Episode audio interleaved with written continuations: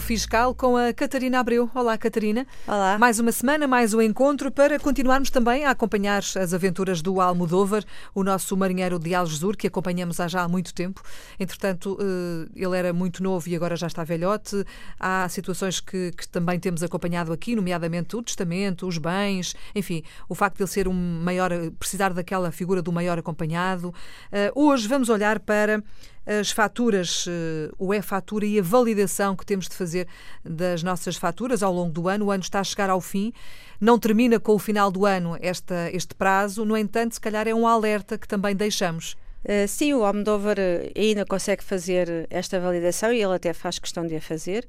Uh, acede ao portal da e-fatura com a sua senha das finanças, pode uhum. ser no computador, também pode ser no tablet ou no telemóvel. Uhum. Ele, ele, gosta de fazer no computador até porque vê melhor. É maior, exatamente. E é maior.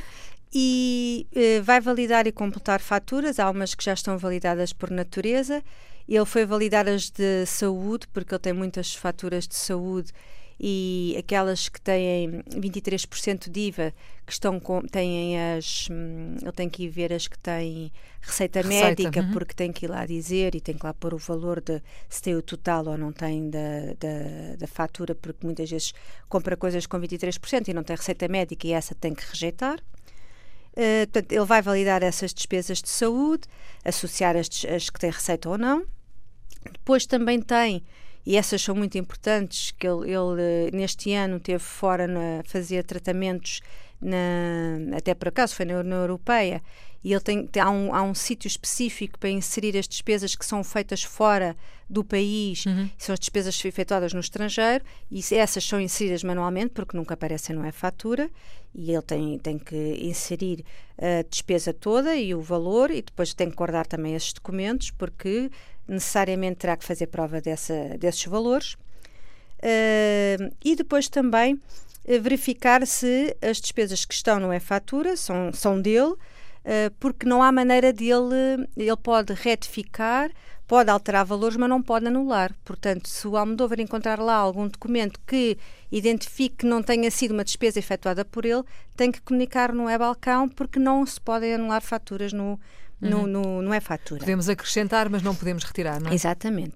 Atenção que, como, no, como o Almodóvar está a fazer esta verificação em dezembro, as faturas uh, uh, só, uh, pelos comerciantes só são comunicadas, as do mês de dezembro só vão ser comunicadas no mês seguinte. Portanto, é natural que algumas coisas não estejam lá, portanto, é preciso esperar, não vale a pena estar a, a incluir coisas que ainda vão aparecer.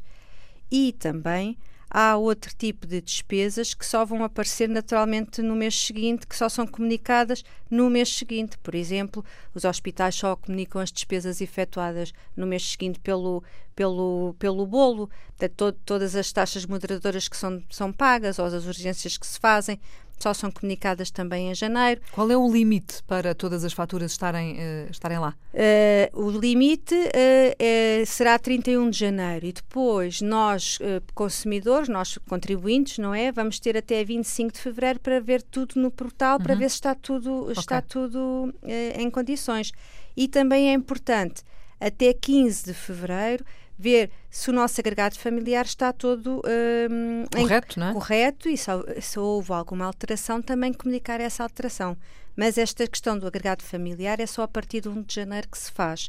Portanto, agora nós não podemos fazer nada ainda. Agora é mesmo só validar as faturas, Agora é? é? verificar se está tudo bem, se é preciso acrescentar alguma coisa, validar alguma uh, documentos que estejam pendentes e, e, pronto, para não, não acumular tudo depois para fevereiro. Até é? porque há, há, às vezes há faturas que estão ali pendentes porque nós fizemos uma compra e não está associada a nenhum grupo, não é, é. Nem, nem saúde, nem aquelas despesas gerais. Sim, isso é bem visto porque são sítios que têm várias. Uh, são, são códigos sítios, de atividade. É? Códigos é? de uhum. atividade, uhum. uh, por exemplo, nos, na, nos hipermercados acontece muito, Exatamente. porque eles têm a farmácia e têm um código, têm os produtos alimentares têm o outro, e essas vêm sempre pendentes.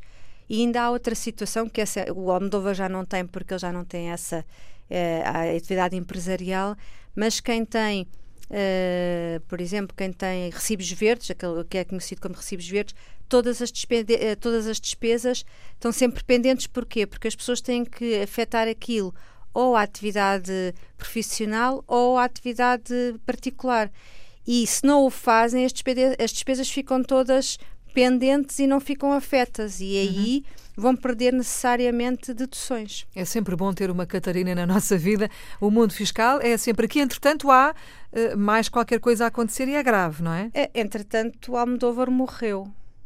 Pronto, era uma, uma situação que já estava mais ou menos pensada já há algum tempo, porque ele já estava velhote com alguns Sim. problemas de saúde, não é?